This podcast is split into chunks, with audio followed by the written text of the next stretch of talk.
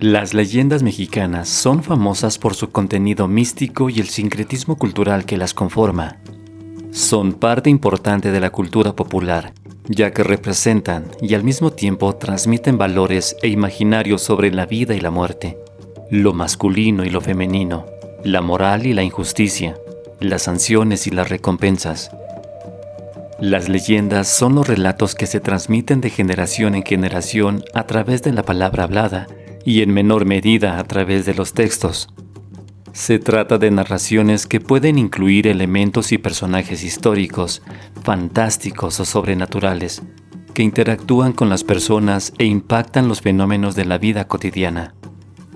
Tienen la función de explicar situaciones humanas o de la naturaleza, y tienen la facultad de representar parte importante de los imaginarios, los valores y las convicciones sociales.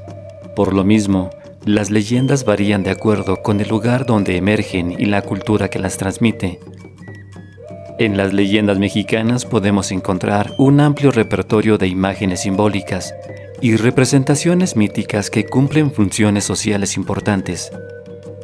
Dentro de las múltiples leyendas que existen, hoy les contamos la leyenda del colibrí maya.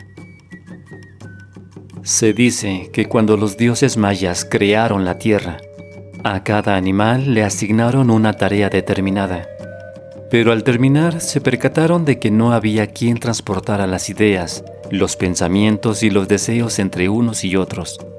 Además, se habían terminado el barro y el maíz, que son los materiales con los que habían originado el resto de las cosas. Solo les quedaba una pequeña piedra de jade, por lo que decidieron tallarla y crear una pequeña flecha. Cuando finalizaron, soplaron sobre ella y salió volando.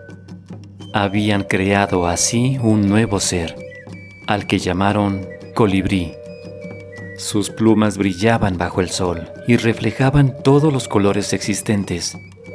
Los hombres trataron de atraparlo para adornarse con sus bellas plumas, pero los dioses ordenaron, si alguien lo atrapa será castigado.